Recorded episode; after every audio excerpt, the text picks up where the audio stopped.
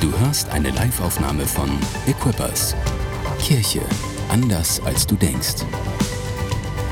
Weitere Informationen findest du auf mainz.equippers.de. Ich freue mich total. Heute ist Pfingsten. Und ähm, ich wollte heute die Energieserie starten, weil Pfingsten mit Energie zu tun hat. Ah, ohne Frage, oder? Wir hatten letztes Jahr, ich weiß, vielleicht warst du da, wir hatten eine Energieserie über die Energie Gottes und ich glaube, es gibt noch so viel mehr zu sagen darüber. Und ähm, es ist aber nicht zu verwechseln mit dem Heiligen Geist. Da gibt es Überschneidungen, ähm, da gibt es viele Überschneidungen, aber ich glaube, es ist eben nicht das Gleiche. Energie Gottes ist nicht gleich Heiliger Geist, sondern der Heilige Geist hat eine Rolle da drin in dem ganzen Ding. Aber heute würde ich ganz gerne super klassisch, wenn du so willst, über Pfingsten predigen. Und Pfingsten ist ein wichtiges Fest für Pfingstler, oder? Das ist irgendwie ganz merkwürdig gelaufen mit dem Namen, weil das ist so wie äh, der Name Tempo ist eigentlich kein Eigenname, steht für Papiertaschentücher. Das Tempo ist nur eine Marke. Wir sagen aber, gib mir mal das Tempo rüber. In Wirklichkeit hat er irgendwas gekauft von ähm, Rewe oder so, aber es ist immer noch ein Tempo. Es gibt noch solche Sachen. Es gibt zum Beispiel Ceva. Ceva ist auch so eine Marke. Ja, gib mir mal ein Ceva. In Wirklichkeit meinen wir damit das Ähnliches oder Pampers oder, oder jemand fährt einen Jeep oder so. Dabei ist es in Wirklichkeit irgendwie VW oder sowas, aber es ist gar kein Jeep. So Eigennamen. Und so ist es mit Pfingsten auch. Aber ich will euch etwas, etwas verraten. Pfingstler ist nicht von Pfingstlern erfunden worden. Und ähm, wir sind, und das Pfingsten gilt nicht nur für die Pfingstler, sondern für alle Christen, die es da draußen gibt. Ist das gut? Und ähm, manch, manch ein Christ oder so denkt, was ist das denn? Weiß jetzt auch nicht so genau. Ist das für mich? Nee, essen kann man das nicht. Das soll man lieber nicht. Sah so aus wie Lakritz oder sowas, aber war kein Geld. Ähm, einige, einige Christen außerhalb, die denken, okay, das mit den Pfingstern, das sind die Leute, die emotional sind und die irgendwie in Sprachen beten. Und deswegen sind sie Pfingstler. Ich glaube, dass da wesentlich mehr dahinter steckt und ich möchte euch heute einiges über Pfingsten erzählen. Pfingsten, Pentekost, heißt eigentlich nur 50 Tage nach Ostern. Genau 50 Tage. Der 50. Tag eigentlich. Sieben Wochen danach sind 49. Sieben mal sieben sind 49. Stimmt das? Mathe? Irgendjemand? Ja. Der 50. Tag wäre dann wäre der Tag denn nach den 49 Tagen, nach 7 mal 7. Und deswegen ist es Pfingsten nach Passa. Es ist in der, in der hebräischen oder bei den Israeliten war es das Erntefest. Und man hat in dieser Zeit so den, die erste Ernte gefeiert, die erste Weizenernte. Das geht ein bisschen schneller. Je südlicher du kommst ähm, auf der Welt, umso schneller kannst du ernten. Und dort hat man also schon wie, wie bei uns Spargel auch. Spargel kann man jetzt auch ernten. Wir würden das wahrscheinlich Spargelfest nennen oder so etwas oder Erdbeerfest oder so ähnlich. Ähm, aber damals hat man Weizenopfer gebracht. Das war das erste Fest, die Erstlingsfrucht, die man einfach gefeiert hat, die Gott gebracht hat. Wir wissen, Passa, das Passafest, was heute Ostern ist, was wir heute als Ostern feiern, war der Moment, als Gott Israel befreit hat. Es war der Moment, als Gott den Engel nach Ägypten gesandt hat und alle Erstgeborenen gestorben sind, getötet wurden, bis auf die der Israeliten. Die wurden geschützt. Und der Pharao dann nachgab und sagt, ihr seid frei, ihr könnt ausziehen. 50 Tage später waren sie dann am Berg Sinai. Und am Berg Sinai, da hat Gott einen Bund geschlossen mit dem Volk Israel. Und was hat Gott ihnen gegeben? Seine Gebote. Und das ist, was wir heute feiern. Das ist das, das ist das Pentekost, das ist der 50. Tag. Und es, du siehst schon, dieses Fest hat eine Menge, wie soll ich sagen, äh, Hintergrundinformationen, die man, die man vielleicht kennen sollte oder vielleicht auch nicht. Aber wenn man sie kennt, ist, dann macht es das Fest noch ein wenig spannender und tiefer. Und ich glaube, wir bekommen ein besseres Verständnis darüber.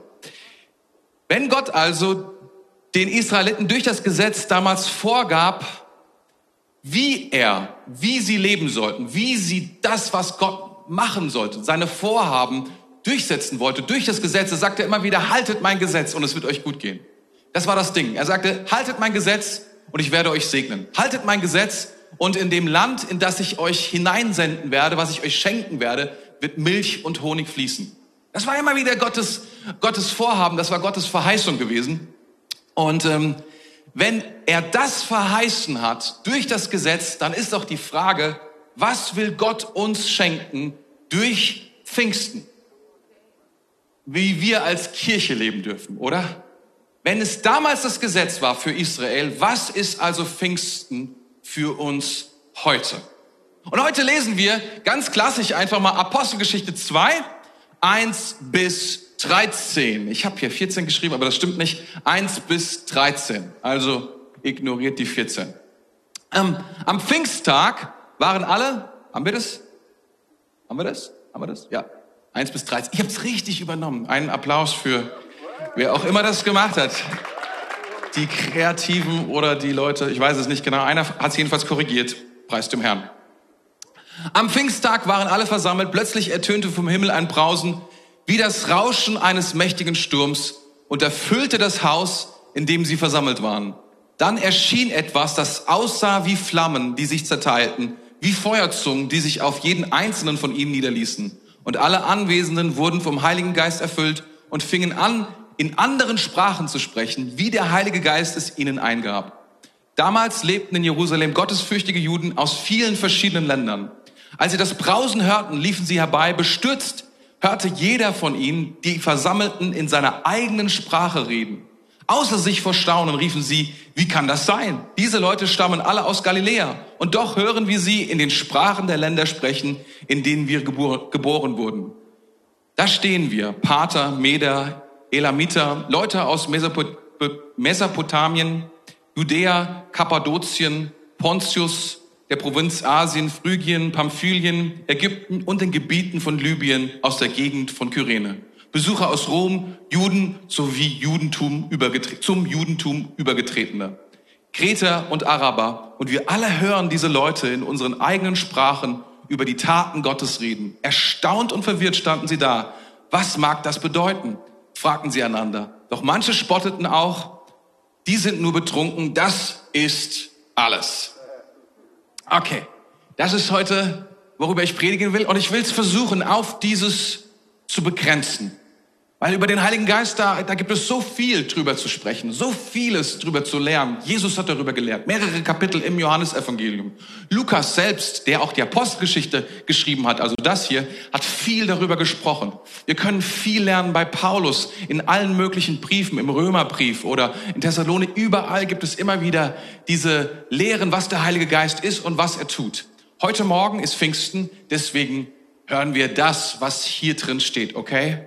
Und mein Gebet ist, und das will ich in, in einem Augenblick gleich mit euch zusammen beten, mein Gebet ist heute, dass wenn du das hörst, was der Heilige Geist tut, dass die Realität des Heiligen Geistes ist da, ob du es hörst oder nicht.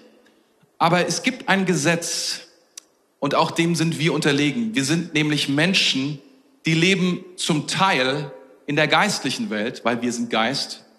Und zum Teil sind wir Menschen, die einen Körper haben und eine Seele haben und die lebt in dieser Welt.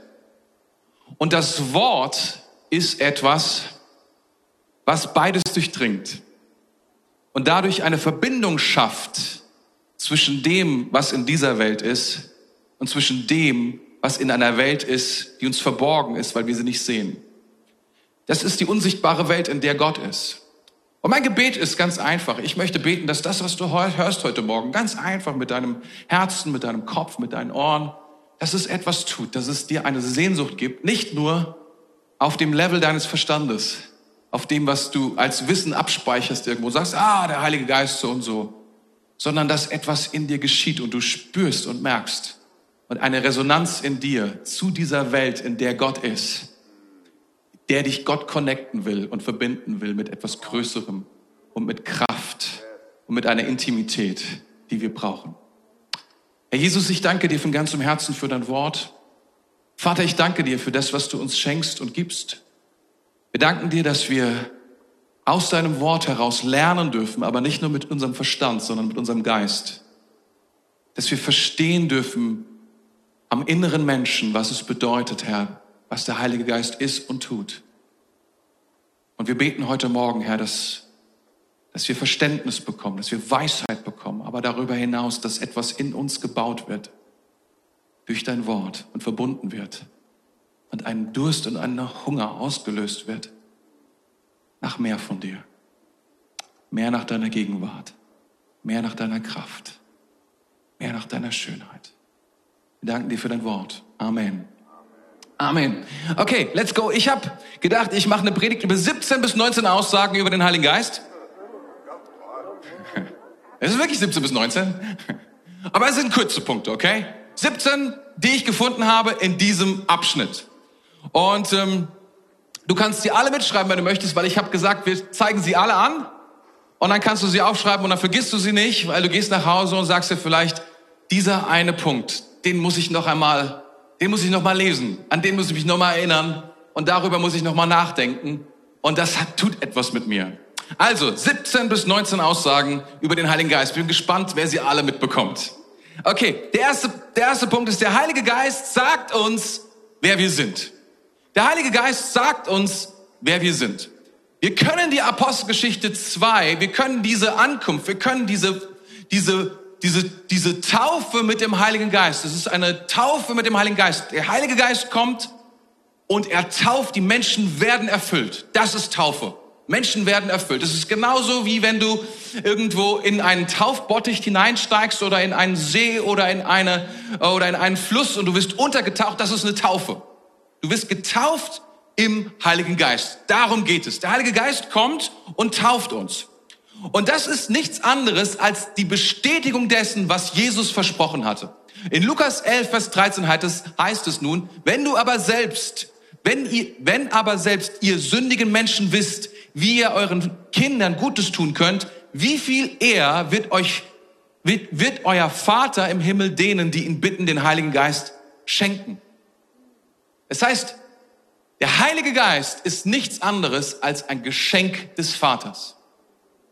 Es ist ein Geschenk des Vaters, was er uns gibt. Und damit sagt er dir, wer du bist. Denn es ist ein Geschenk des Vaters. Er gibt es seinen Kindern. Wenn du es empfängst, dann weißt du, ich bin ein Kind Gottes. Es ist wie die Geschichte von, ähm, ihr kennt König der Löwen und der König der Löwen erscheint Simba im Traum und sagt, du bist mein Sohn. Das ist dieser Augenblick. Gott sagt zu dir, du bist mein Sohn. Du bist meine Tochter. Das ist, was der Heilige Geist zu aller, aller, allererst hier deutlich macht. Und er sagt zu diesen Jüngern, die dort versammelt sind, diesen 120, zu diesen 3000 Menschen, die sich dem anschließen, ihr seid meine Kinder. Und Jesus hat das geschrieben, hat das, hat das, hat das noch einmal gesagt in Johannes 14, Vers, Vers 16. Da heißt es, und die, ich werde den Vater bitten, ich werde den Vater bitten und er wird euch einen anderen Beistand geben, dass er bei euch ist in Ewigkeit. Das ist der Heilige Geist. Das ist, was passiert. Wir müssen wissen, der Jesus sendet uns. Jesus bittet den Vater. Deswegen ist er zum Vater gegangen. Das ist, was wir lesen in Apostelgeschichte 1. Und was er ihn bittet, ist, sende ihn den Heiligen Geist. Sie sollen keine Weisen sein, sondern sie sollen was sein? Sie sollen Kinder sein. Sie sollen wissen, wer sie sind.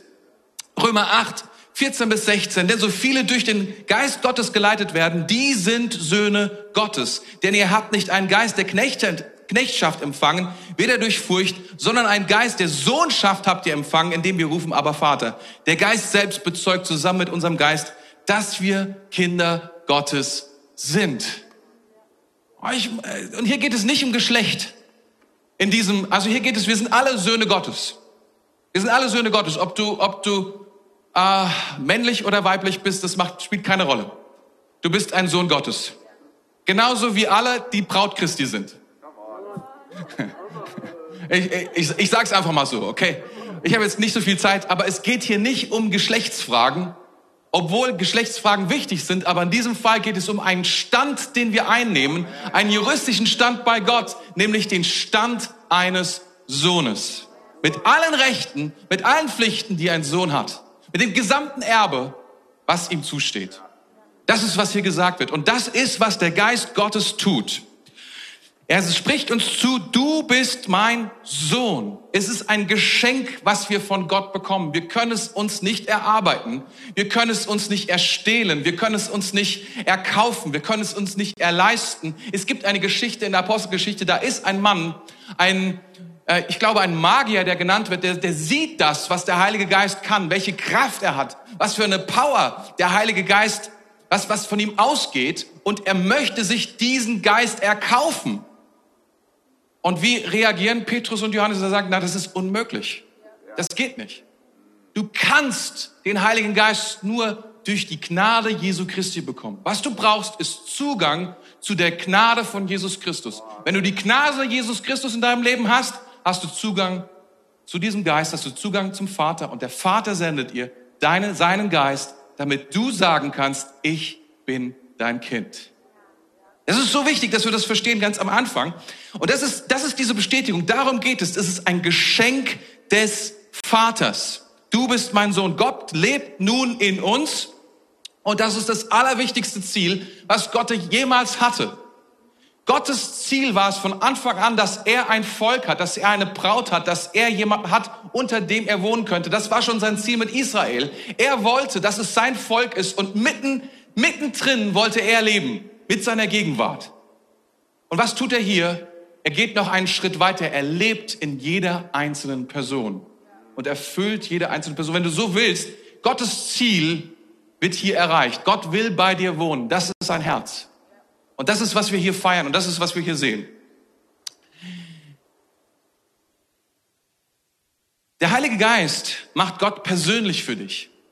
Wir gehen ja relativ schnell weiter. Es ist sehr wichtig, dass wir es verstehen. Gott ist, er ist Gott. Das heißt, er ist das objektivste Objekt oder das subjektivste Subjekt des Universums, von dem alles ausgeht.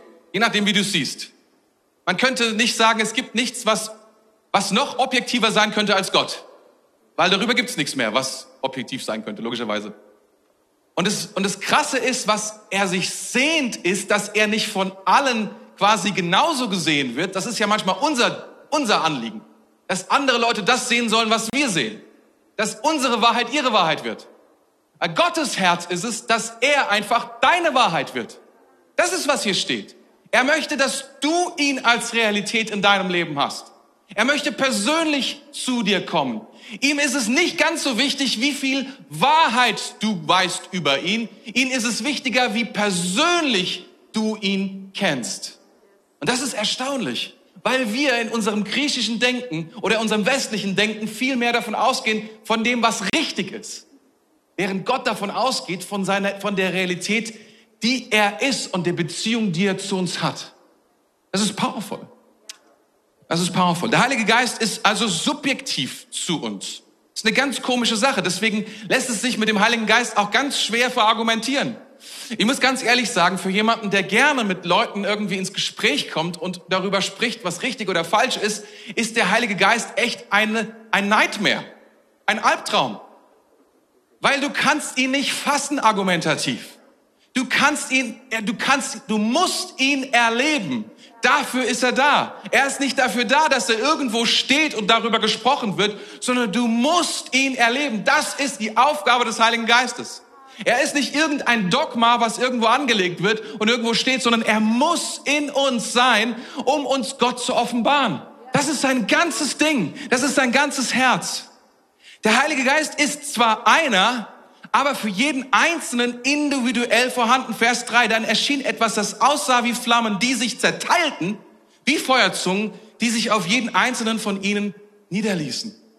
Du kannst dir ja nicht vorstellen, wie unterschiedliche Jünger waren und wie viele Ansichten die hatten über bestimmte Dinge und wie sie Jesus erlebt haben, gesehen haben. Aber da kommt dieser eine Geist und er kommt zu jedem Einzelnen.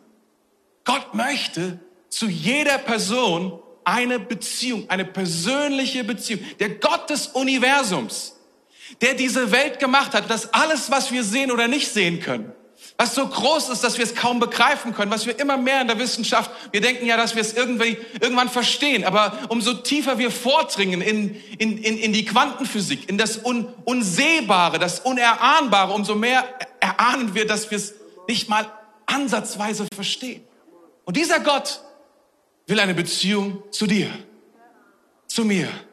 Ist das nicht awesome? Ich liebe das total. Und das ist das Ding, was wir verstehen müssen. Pentekost in Israel, in der Wüste, am Sinai. Gott, Gott kommt mit seinem Gesetz. Und er gibt sein Gesetz und er sagt, schau, das ist mein Gesetz, Das ist die Art und Weise, wie ich bin. So sollt ihr mit mir leben, wenn ihr mit mir lebt. So sollt ihr leben, so sollt ihr die Aufträge ausführen, die ich euch gebe, in dieser Art und Weise. So ist es gemeint. Ihr sollt mich als den einzigen Gott ehren. Ihr sollt, ihr sollt mich, ihr sollt die Feiertage ehren. Ihr sollt nicht lügen. Ihr sollt nicht stehlen. Was auch immer ihr tut, was auch immer ihr erreicht, was auch immer ihr baut mit eurem Leben, welche Familien ihr auch immer anstrebt, was auch immer euer Herzens, euer Träumen ist. Aber beachtet, diese zehn Punkte sind mir wichtig. Und man sagt so, ja, okay, cool. Das ist doch bestimmt machbar. Und wir wissen, es ist nicht machbar. Ist es nicht krass? Jesus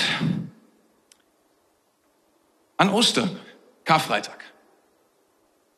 Jesus lässt sich hinrichten und gibt sich selbst als ein Opfer, lebendiges, ein, ein lebendiges Opfer und stirbt. Und steht nach drei Tagen wieder auf, kommt zurück von den Toten, Auferstehungskraft.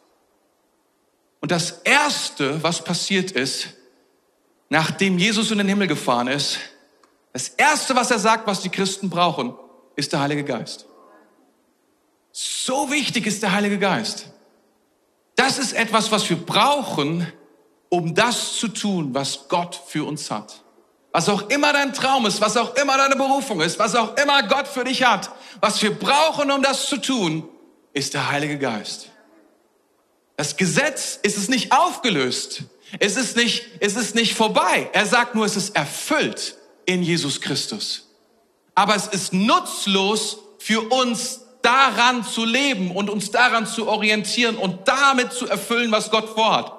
Sondern was er uns gibt stattdessen, ist den Heiligen Geist. Das ist, was wir hier sehen. Ich hoffe, ihr habt das. Okay. Und damit hast du direkten Zugang zu Gott. Du hast direkten Zugang zu Gott. Ich möchte dir das sagen. Wenn du irgendwo hingehst und, zu, und Gott, Gott gefällt das, bitte versteh mich nicht falsch, aber du darfst zu anderen Menschen gehen und sie fragen, ob sie für dich beten. Nulle Probleme. Das ist eine großartige Sache. Gott segnet das. Er liebt das, wenn wir mit mehreren zu ihm kommen. Er liebt es total und da liegen riesige Verheißungen drauf. Aber hier ist der Punkt. Denke nicht, dass du es nicht kannst. Die andere Person, sie hilft dir, mit dir zu Gott zu kommen. Es ist nicht so, dass die andere Person es kann und du nicht sondern es liegt einfach eine Verheißung darauf, wenn du zu dieser Person gehst. Weil Jesus selbst hat gesagt, wenn sich zwei oder drei in meinem Namen versammeln, bin ich mitten unter ihnen. Da ist Power drauf. Und du nimmst diese Verheißung und bringst die zu Gott. Aber du hast direkten Zugang zu Gott. Das darfst du niemals vergessen. Wenn du den Heiligen Geist hast, getauft bist mit dem Heiligen Geist, du hast direkten Zugang zu Gott. Nächster Punkt, keine Ahnung, wie, der wie viel das ist, aber ich bin, glaube ich, noch am Anfang. Der Heilige Geist bringt große Kraft. Der Heilige Geist bringt große Kraft. Das ist eines der Dinge, wie man den Heiligen Geist ja so metamäßig beschreiben könnte. Was der Heilige Geist tut, was auch immer wir tun, er tut es in einer gewissen Synchronität. Er tut es, was auch immer wir tun wollen oder worin wir uns auch immer ausstrecken. Er will uns die Kraft geben, es zu tun. Was nicht funktioniert, und das ist manchmal die Vorstellung von uns, dass wir denken, dass der Heilige Geist uns übernimmt und wir dann wie solche Muppets, wie solche Marionetten auf einmal irgendwas anfangen zu machen, von dem wir überhaupt gar nicht wissen, was wir tun. Sondern es ist nicht so. Der Heilige Geist tut Folgendes. Er tut, er baut eine Verbindung her zu Gott. Er berät uns, er hilft uns, Entscheidungen zu treffen, auch etwas zu wollen. Und wenn wir entsprechend von dem, was er will, tun, was er will, gibt er uns die Kraft, es zu tun. Das heißt, es ist beides notwendig. Es ist unser Ja notwendig, es ist unser Wollen notwendig, aber in beidem will uns Gott helfen, es zu machen. Es ist nicht so, dass er wie ein Booster zündet und wir dann plötzlich willenlos sind. Das wird niemals so sein. Aber er ist eine große Kraft und das ist eine wichtige Sache. Nächster Punkt. Der Heilige Geist gibt uns Mut, anderen zu erzählen, was Gott in unserem Leben tut. Apostelgeschichte 1,8. Ihr werdet Kraft empfangen, wenn der Heilige Geist auf euch gekommen ist und ihr werdet meine Zeugen sein. Zeuge sein. Wenn der Heilige Geist kommt, es gibt so viel über den Heiligen Geist zu sagen, aber eins der wichtigsten Dinge, die wir verstehen müssen, was er liebt, ist, wenn wir anderen erzählen, was unsere Beziehung zu Gott ist. Das heißt, wenn wir etwas erleben mit Gott, ist das noch nicht genug. Die haben etwas erlebt mit Gott. Die Jünger haben was erlebt mit Gott. Oh ja, sie haben was erlebt mit Gott. Sie haben gesehen, wie der eine gekreuzigt worden ist. Sie haben gesehen, wie der eine übers Wasser ging. Sie haben gesehen, wie Tote auferstanden sind und zurückgekommen sind ins Leben. Sie haben gesehen, wie Blinde sehend wurden. Sie haben gesehen, wie Lahme gehen. Sie haben Dinge gesehen, wie kein Mensch zuvor jemals gesehen hat. Und dennoch verkriechen sie sich dort oben in diesem Obergemach und trauen sich nicht zu sprechen. Sie brauchen Kraft. Du bist ein Zeuge, du brauchst Kraft. Du hast etwas mit Gott erlebt, du brauchst Kraft. Aber hier ist der Punkt. Du brauchst Kraft, um das, was du erlebt hast mit Gott, weiterzugeben. Das ist, was Gott liebt. Gott liebt es, dass du anderen erzählst, was du mit ihm erlebt hast. Und dafür will er dir Kraft geben.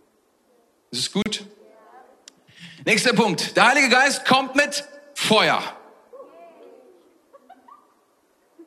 Nur ganz kurz, weil sonst bleiben wir überall hängen. Feuer ist ein Zeichen für Gottes Gegenwart. Wenn Gott kommt, dann gibt's da Feuer. Das erste, das ist das flammende Schwert des Cherubim am Garten. Der sagt, hier kommst du nicht mehr rein.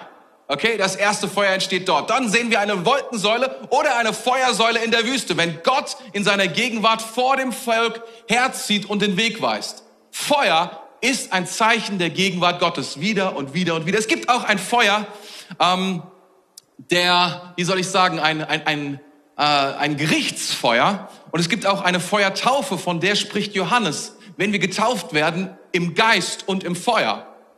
Aber das ist nochmal was anderes. Da gehen wir jetzt nicht hin. Das ist nochmal was extra.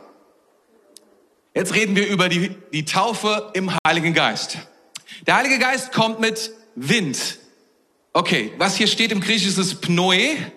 Interessant ist, im Griechischen heißt der Geist Gottes Pneuma, also aus dem Wind. Er kommt aus diesem Wind Huach heraus im Griechischen, der zu uns kommt. Das ist dieses, das ist, was wir sehen. Das ist der Geist Gottes, der selbst zu uns kommt. Dieser Geist will uns erfüllen. Nächster Punkt. Der Heilige Geist erfüllt den Menschen. Easy. Ähm, der Heilige Geist ist folgendes nicht. Er ist keine immanente oder, oder irgendwie alles durchdringende Substanz, die irgendwie in uns gefunden werden muss. Okay? Das ist philosophischer Kram. Das ist nicht das, was der Geist Gottes tut. Das ist Pandeismus oder sowas. Überall ist Gott irgendwie sowas. Nein, nein, nein. Was wir hier sehen ist, der Heilige Geist kommt von außen und erfüllt uns innen. So dass der Heilige Geist, der von außen kommt, der vorher nicht da war, uns voll macht, gluck, gluck, gluck, gluck, gluck, gluck, gluck, gluck, gluck, gluck, gluck, gluck, gluck, gluck, bis ganz oben hin. Und dann sind wir voll mit dem Heiligen Geist von innen. Er ist nicht außen. Der Heilige Geist ist für den inwendigen Menschen, für das, was in uns ist. Dafür ist der Heilige Geist und er kommt von außen, um uns zu füllen. Das ist, was hier steht, okay? Habt ihr das? Kann man viel drüber sprechen. Und er bringt, bringt im Inneren eine echte Leidenschaft und Überzeugung. Aus dem Inneren heraus. Du suchst intrinsische Motivation, darüber wird viel gesprochen heutzutage. Bitte den Heiligen Geist. Eine größere Motivation kann es nicht geben, als wenn der Heilige Geist anfängt, in dir, in deinem inneren Menschen, mit dir zu arbeiten. Größere Veränderung in deinem Geist, in deiner Seele können wir nicht bekommen als durch den Heiligen Geist. Es gibt Blockaden, die gelöst werden müssen, möchte ich auch kurz dazu sagen, damit ihr nicht alle irgendwie eure psychologischen Termine irgendwie absagt und eure Seelsorger irgendwie wegschickt, falls ihr welche habt. Die sind deswegen trotzdem gut, weil sie euch helfen, die Blockaden, die wir selber in uns haben und die der Heilige Geist respektiert, weil sie Blockaden sind, weil wir ihn damit aufhalten, weil wir ihn damit dämpfen, weil wir ihn damit zurückhalten, die helfen uns, die aus dem Weg zu räumen, so dass der Heilige Geist wirken kann, okay? Deswegen preist dem Herrn für alle, die dir helfen, für alle Psychologen, Therapeuten und wie sie alle heißen. Und die das tun, damit der Heilige Geist anfangen kann, in euch Leben zu bewirken. Amen. Dann ist es ziemlich offensichtlich, der Heilige Geist kommt mit einer neuen Sprache. Der Heilige Geist kommt mit einer neuen Sprache und man könnte sagen, was hier passiert ist, es ist der Fluch, der ausgelöst worden ist durch den Turmbau zu Babel, Genesis 11, wird hier komplett wieder rückgängig gemacht auf sonderbare Art und Weise. Wir wissen, wir kennen die Geschichte von Genesis 11. Der Mensch denkt, er kann zu Gott kommen. Und er baut einen mächtigen Turm. Und er streckt sich aus zum Himmel. Und Gott verwirrt diese Menschen mit unterschiedlichen Sprachen, sodass sie nicht mehr zusammenarbeiten können. Und von dort an ist dieses Projekt gestorben. Was passiert hier? Er kommt zu diesen Menschen mit den unterschiedlichen Sprachen und gibt ihnen eine neue Sprache zu sprechen, damit sie eine himmlische Sprache sprechen, mit der sie etwas tun können, was vorher unmöglich war. Auf einem Level zu kommunizieren und sich zu verstehen. Jeder, der etwas versteht von Beziehung, von Begegnung, von Tiefe, was das Leben ausmacht, weiß, dass Sprache der Key ist. Jeder, der im Urlaub mal war, der erahnt, wie wichtig es sein könnte, dass man die Sprache kann, wo man hinzieht. Jeder, der irgendwo zu Gast ist in einem Land oder in ein Land zieht, dessen Sprache er nicht kennt, der weiß, wie wichtig es ist, die Sprache zu sprechen, um das Herz zu teilen. Amen. Sprache ist key, key, key. Selbst wenn du die Sprache nur von anderen Menschen kennenlernst, lernst du zu, lernst du zu denken, wie sie sprechen. Oder sie sprechen, wie sie denken. Und dann verstehst du mehr, wer sie sind. Durch die Sprache. Sprache ist absolut wichtig. By the way, ich will darüber überhaupt gar nicht irgendwie so viel sprechen, aber ich glaube, dass man sagen kann, im gesamten Neuen Testament ist es so, wenn, wenn Menschen den Heiligen Geist empfangen und erfüllt werden mit dem Heiligen Geist, dann ist es Zeichen, dass das so ist, dass sie eine neue Sprache sprechen. Das ist, was wir sehen. Und jetzt sagen dann Leute, die fangen dann an zu diskutieren und sagen, ja, ist es immer so oder ist es nicht immer so? Hey, ich sag dir, es ist mir egal. Und weißt du wieso? Weil ich möchte dir keinen Stress machen. Weil es will der Heilige Geist auch nicht. Manchmal machen wir uns so viel Stress und Regeln um den Heiligen Geist herum und Theologien, was alles schwierig ist und komisch ist und so weiter und so fort. Wir haben uns die letzten 60 Jahre gestritten mit allen möglichen Denominationen, also die Pfingstler und die Charismatiker. Und es war bestimmt auch fruchtbar auf einem bestimmten Level. Aber eine Sache habe ich festgestellt, dass das nicht hilft, dem Heiligen Geist zu begegnen. Alle Ängste aufzulisten, zu sagen, das kann alles schieflaufen. Sondern was wir brauchen ist, wir, wir brauchen eine Überzeugung, einen Glauben, einen Schritt, einen Mut, eine Offenheit zu sagen, Heiliger Geist, komm, wir brauchen dich. Und dann sehen wir weiter. Der Heilige Geist ist für uns unkontrollierbar. Kontrolle ist für uns Sicherheit. Wir lieben Sicherheit. Spätestens in dieser Pandemie musste ich lernen, dass wir Deutschen ein Volk sind von Sicherheit. Wir sind bereit, unsere Freiheit herzugeben, was ein hoher Wert ist, für Sicherheit. Jetzt kann man darüber meckern oder nicht, aber es ist so. Sicherheit ist uns einfach wichtig.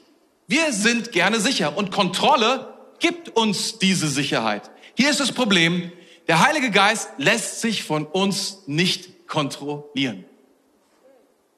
Wenn wir versuchen, den Heiligen Geist, und das ist auch das Problem, wenn wir anfangen, Regeln zu machen, zu sagen, Heiliger Geist, du darfst dies, du darfst jenes tun, darfst, du darfst so reden, du darfst auf die Art und Weise sich, dich bei mir äußern und so weiter. Wenn wir das anfangen zu tun, dann werden wir es sehr, sehr schwer haben, dem Heiligen Geist zu begegnen und zu erfahren, was er tun will. Wir brauchen den Mut, die Offenheit, ihm zu erlauben, in unser Leben zu kommen. Und das, wir sind Menschen des Wortes Gottes. Wir sind Menschen des Wortes. Aber das Wort lässt sich niemals einsperren und kontrollieren und zähmen. Es wird nicht geschehen und das wird der Heilige Geist niemals tun. Wenn du dir vorstellst, du kannst ein Leben haben mit dem Heiligen Geist nach deinem Plan, nach deinen Vorstellungen, nach deinem Style, nach deinen Ideen, nach dem, was du für seriös und richtig hältst, dann glaube ich, wird sehr, sehr schwer werden, mit dem Heiligen Geist zusammen zu sein. Der Heilige Geist, das müssen wir einfach verstehen, er ist Gott. Er ist Gott und er schert sich um deine Würde oder was du dafür hältst. Sagen wir so. Nicht so doll. Nicht wirklich. Du sagst, ja, ist er würdelos? Ist er nicht. Das Problem ist nur, dass das, was wir häufig für Würde halten oder für unsere Ehre halten, für Gott keine Relevanz hat. Und er etwas anderes im Sinn hat. und er etwas tun will in unserem Leben und wir es ihm nicht erlauben, weil wir lieber das aufrechterhalten, weil es uns Sicherheit gibt und Kontrolle, statt ihm zu erlauben, in unserem Leben zu tun, was auch immer er tun will.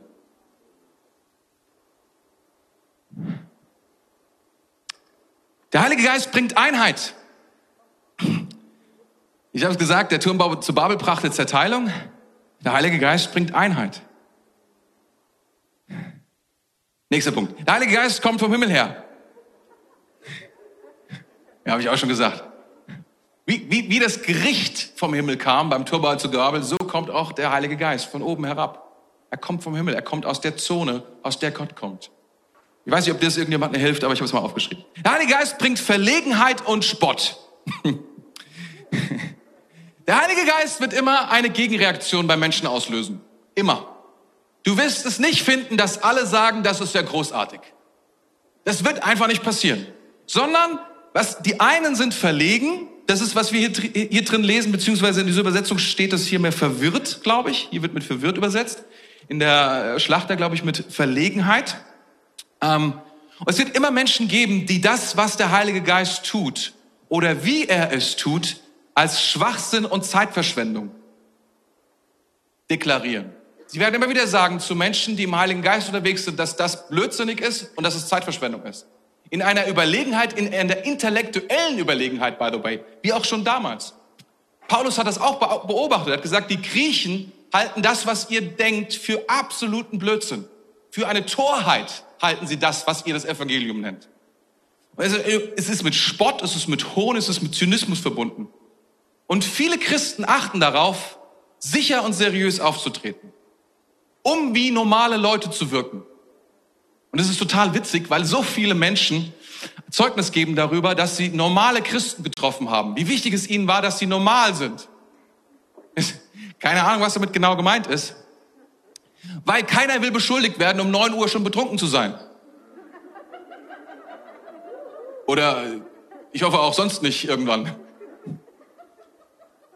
Das, das ist kraftvolle, geistgewirkte und wirkungsvolle Kirche wird immer, immer Reaktionen hervorrufen. Immer. Das wird nicht ohne, das wird nicht ohne Protest gehen. Das wird nicht ohne Reaktion. Aber die einen werden fragen und sagen, was ist hier los? Was passiert hier? Das kann ich nicht erklären, was hier passiert. Auf irgendeinem Level bin ich connected zu dem, was hier passiert. Und es wird immer Menschen geben, die sich darüber lustig machen. Es wird immer Menschen geben, die das intellektuell irgendwie versuchen zu beherrschen, einzuordnen und mit Zynismus, Ironie und anderen Mitteln, mit Spott, mit Hohn irgendwie klein zu machen. Immer, immer, immer, immer. Wenn du irgendwo unterwegs bist, du kannst sicher sein, dass das irgendwie der Fall sein wird. Und ich finde, das ist erstmal sehr tröstlich, dass es so ist. Und ähm, aber meine, mein, meine mein, meine Frage ist an der Stelle, ist die Kirche Jesu Christi noch so geistgefüllt, noch so wirkungsvoll, dass sie eben diese Reaktion bei den Leuten hervorbringt?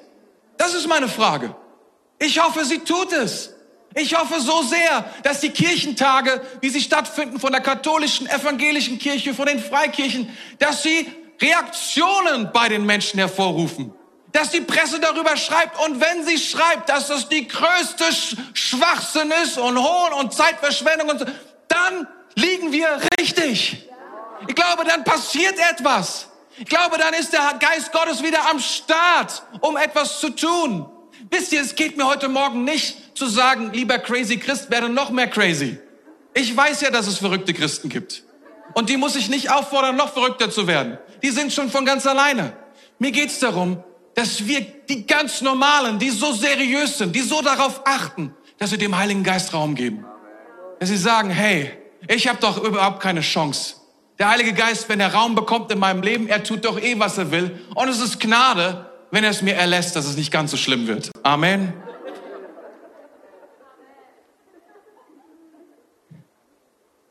Ja, der Satz ist eigentlich ganz gut. Ich lese mal vor. Der Heilige Geist macht dich nicht seriöser, sondern lässt dich aussehen, als könntest du morgens um neun Uhr betrunken sein. Ja, ist eigentlich ganz cool, oder? Okay, nächster Satz. Der Heilige Geist gründet eine neue Form von Gemeinschaft, die jede bisherige Form überragt seine Gemeinde. Das ist, was hier passiert. Wir suchen ja nach, nach, nach Formen von Gemeinschaft. Und wir wissen, die kleinste Form von Gemeinschaft ist Familie. Und Gott hat das nie aufgegeben. Familie ist nie etwas, was irgendwie, wo Gott gesagt hat, na, das habe ich mir damals ausgedacht, aber ich habe das mittlerweile weiterentwickelt. Heutzutage machen wir lieber Lebensgemeinschaften oder Lebensabschnittsbeziehungen oder so etwas, sondern Familie ist immer die Idee Gottes. Aber er weiß, dass selbst die Gemeinschaft unter Nationen begrenzt ist, dass Stämme, Völker, dass dass, dass, dass dass Dinge sind, die immer wieder zu großen Konflikten führen. Und er sagt, das was die Antwort ist gegen diese Zerteilung, gegen diese Spaltung unter den Menschen, ist seine Kirche. Seine Kirche ist immer noch die Antwort auf die Probleme dieser Welt. Auf die größten Fragen, die wir aktuell haben. Die Antwort ist in seiner Kirche, in einer geisterfüllten Kirche. Davon bin ich über, überzeugt.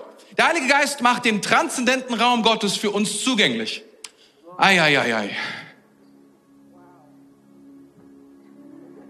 Genau richtig.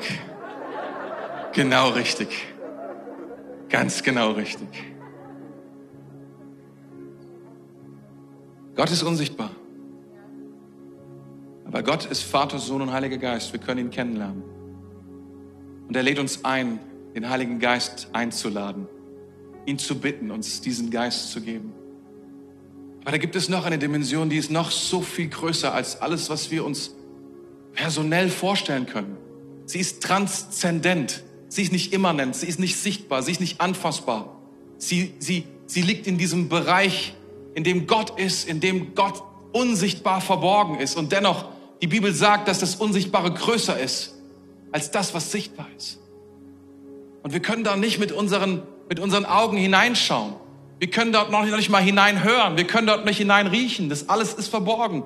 Aber der Heilige Geist will uns Zugang geben zu dem, was Gott und wo Gott ist und zu der Kraft, die darin steckt und zu seinem, zu seinen, zu seinen, zu seinen Zielen, zu seinen Projekten, zu seinem Herzen. Dass Gott nicht will, dass Menschen verloren gehen. Zu dem Herz, dass Gott nicht will, dass Menschen krank bleiben, sondern dass sie Heilung erfahren. Zu dem, dass Menschen getauft werden in der Kraft des Heiligen Geistes. Dass sie wieder zurückkommen in das Haus des Vaters und Identität bekommen. All diesen Dingen will uns der Heilige Geist Zugriff geben.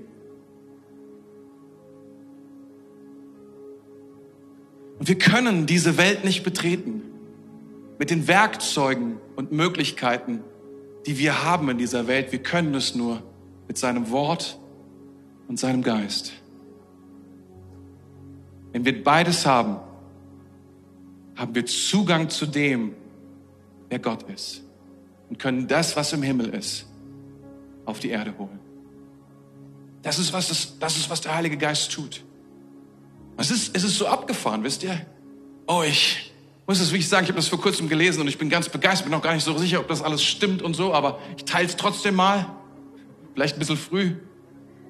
Aber ich habe gelesen davon, dass selbst in der Physik es so ist, dass es eigentlich drei Welten gibt.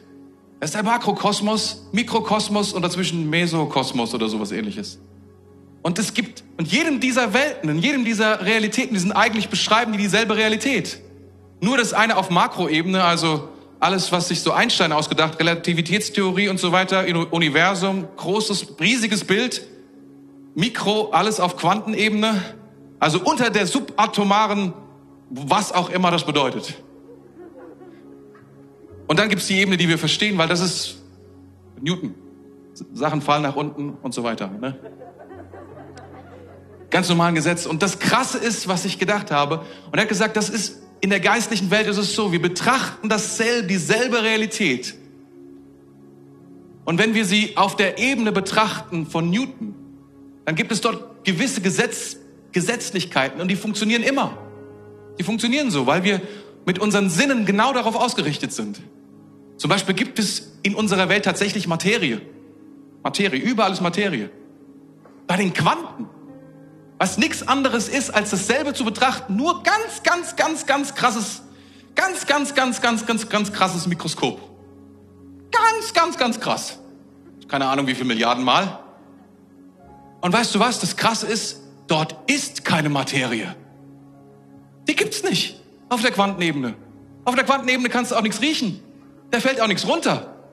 Da gibt's auch kein, da gibt's auch nichts, was sich determiniert. Das ist eins der, der, der zentralsten Gesetze unserer Zeit, in der wir uns befinden. Eine Aktion bringt eine Reaktion. Diese Reaktion führt zu der nächsten Reaktion und so weiter. Das ist das Weltbild, in dem wir sind. Auf der Quantenebene gibt's das nicht. Und du denkst dir so, ist das dieselbe Welt? Die Physiker gucken das an und sagen, ja, es ist dieselbe Welt, aber es sind unterschiedliche Gesetze. Und so ist es mit der geistlichen Welt auch. Es ist dieselbe Welt. Es sind andere Gesetze. Und die müssen wir kennen.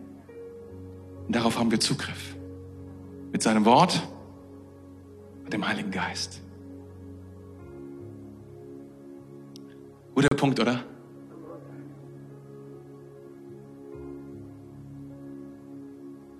Er hat gesagt, 17 bis 19 Punkte. Hm.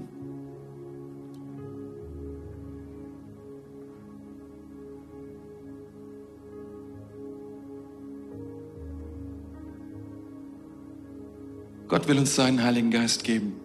Letzter Punkt. Und ich will mal so sagen, Gott will uns allen, uns allen, allen, allen hier im Raum und allen dort, wo auch immer du gerade bist und zuschaust. Jedem will er seinen Heiligen Geist geben.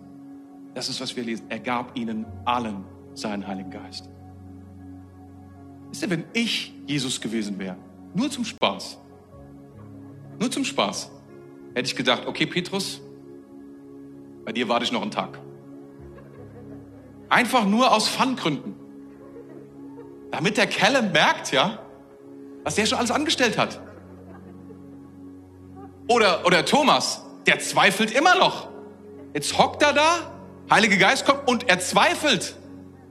Du musst dir vorstellen. Aber was hier steht ist, alle haben ihn bekommen, außer Petrus und Thomas oder sonst irgendetwas oder, sondern es ist keine Ausnahme. Er will den Heiligen Geist allen geben, allen. Und jetzt gibt es zwei Gruppen für mich. Einmal die, diejenigen will es geben, die eine Verbindung zuallererst zu Jesus brauchen, bevor wir den Heiligen Geist bekommen können. Denn noch einmal, es ist ein Geschenk des Vaters. Wir können den Heiligen Geist nicht bekommen, wenn wir nicht eine Verbindung haben zu Jesus, der uns zum Vater führt. Denn Jesus hat gesagt, ich bin der Weg zum Vater. Niemand kommt zum Vater nur durch mich. Wir brauchen Jesus, um zum Vater zu kommen. Und wenn er uns zu Gott führt und wenn er uns unsere Schuld vergibt und wenn er uns ready macht, dann kann uns der Vater seinen Heiligen Geist geben. Nur Menschen, die Jesus kennengelernt haben, können den Heiligen Geist empfangen. Das ist die einzige, sage ich mal, Bedingung, die es davor gibt. Du brauchst Jesus, weil der Heilige Geist lässt sich anders nicht, der, der, der kommt nicht anders. Es ist ein Geschenk, es gehört dazu. Es gehört zum Package dazu. Du brauchst es. Wenn wir Jesus als Herrn und Retter annehmen, dann dürfen wir ihn um seinen Heiligen Geist bitten. Das ist, was wir tun dürfen. Und der zweite Gruppe, dann gibt es Christen, die Jesus kennen aber bisher auf die Kraft und den Heiligen Geist verzichtet haben. Und es gibt dafür unterschiedliche Gründe, warum sie verzichtet haben. Vielleicht, weil sie dachten, sie sind besonders gute Christen. Vielleicht, weil sie dachten, sie müssen es selber machen. Sie wussten gar nicht, dass der Heilige Geist ihnen helfen will. Vielleicht auch, weil sie Furcht hatten vor dem, was der Heilige Geist alles so mitbringt. An Kraft und Unkontrollierbarkeit. Vielleicht auch aus Faulheit weil du wolltest nicht, dass der Heilige Geist, weil wenn der Heilige Geist in dein Leben kommt, ich will dir etwas sagen, was er dich antreibt. Er treibt dich dorthin zu anderen Menschen. Das Leben um dich herum und nur um dich, ich meiner mir, ist vorbei. Wenn der Heilige Geist kommt, dann spricht er zwar mit dir über dich, aber er sagt, ich würde auch so gerne mit dir über was anderes sprechen, nämlich über die und die Person. Gott Gottes Geist liebt es, Veränderungen in uns hin zu initiieren. Er liebt es, zu uns zu sprechen und zu sagen, schau mal, diese eine Sache, ich würde sie so gerne in deinem Leben verändern. Und ich kann sie verändern. Und ich weiß, dass manche Christen deswegen Abstand nehmen zum Heiligen Geist, weil sie würden gerne, sie sind, das ist einfach so stressig. Es ist einfach zu krass. Diese ständige Veränderung, dieses ständige sich ausstrecken nach mehr und so weiter und so fort. Nachlässigkeit, Bequemlichkeit, Unwissenheit, Kontrollverlust, Vorsicht, Fragen, all das können Gründe sein, warum wir nicht mehr vom Heiligen Geist wollen oder gar nichts vom Heiligen Geist. Ich möchte dich heute Morgen, ich hoffe, ich habe mit irgendeinem, mit irgendeinem Wort dich erreicht und etwas in dir, ein Funke wurde ausgelöst. Etwas in dir, ein Hunger, ein Durst, eine Frage, eine Sehnsucht nach seiner Kraft. Wir dürfen nach mehr fragen. Zwei Bibelstellen noch, okay? 1. Thessalonicher 5, Vers 19, da heißt es, den Geist dämpft nicht. Den Geist dämpft nicht. Wusstest du, dass du den Geist, der in dir ist, dämpfen kannst? Du hast ihn bereits empfangen, aber du nimmst gar nicht in Anspruch, was er tut. Du nimmst das Erbe nicht in Anspruch. Du nimmst den Segen nicht in Anspruch. Du nimmst seine Gegenwart nicht in Anspruch. Du nimmst seine Kraft nicht in Anspruch, sondern du dämpfst ihn. Du lässt ihn Ah, immer mal locker so, Heiliger Geist. Oh, sehe hier, das ist nicht ein bisschen zu krass alles. Oder in Epheser 5, Vers 18 heißt es, und berauscht euch nicht mit Wein, was Ausschweifung ist, sondern werdet voll Geistes. Genau so, wie wir uns füllen können mit dem Geist des Weines, das ist, was dieser Vers sagen will. Genau so können wir uns füllen mit dem Geist Gottes. Und es hat Auswirkungen. I tell you. Wenn du eine Flasche Wein trinkst, es hat Auswirkungen. Du denkst dir, was auch immer in dieser Flasche war, ist es jetzt hier drin. Und nicht nur hier. Nicht nur hier, auch hier. Das ist, was der Vers sagt. Der Vers sagt, wenn du anfängst zu trinken, wenn du anfängst, dich auszustrecken nach dem Heiligen Geist, dann wird etwas passieren. Es wird Auswirkungen haben auf das, wer du bist und wie du denkst. So viele Christen sind noch so schwach und haben so wenig. Vielleicht weil sie vergessen haben, sich auszustrecken nach mehr und nach der Kraft und der Gegenwart seines Geistes. Und wie gut ist Pfingsten, dass wir uns daran erinnern und sagen, Heiliger Geist, komm, oder? Wollen wir das tun? Es ist unsere Verantwortung, es ist deine und meine Verantwortung. Es ist unsere Verantwortung als Kirche, zu sagen, wir sind Kirche, weil der Heilige Geist da ist. Wir sind Christen, weil der Heilige Geist da ist. Wir sind Kinder Gottes, weil der Heilige Geist da ist. Und wir wollen nicht klein bisschen Christen sein, Christen nur sein, die errettet sind, sondern wir wollen Christen sein mit Kraft, wir wollen Christen sein mit einem Auftrag. Amen. Wir wollen Christen sein mit einem Glauben. Wir wollen Christen sein mit einer Message. Wir wollen Christen sein, angezündet mit der Kraft des Heiligen Geistes. Amen. Ich glaube, das ist, was Gott tun will. Komm, lass uns zu Gott kommen. Lass uns uns ausstrecken zu ihm. Komm, lass uns ein, ein Lied zusammen. Komm, wir können wir ein Lied singen und uns ausstrecken nach Gott. Können wir das tun gemeinsam? Zeig dich in Fülle und in unserem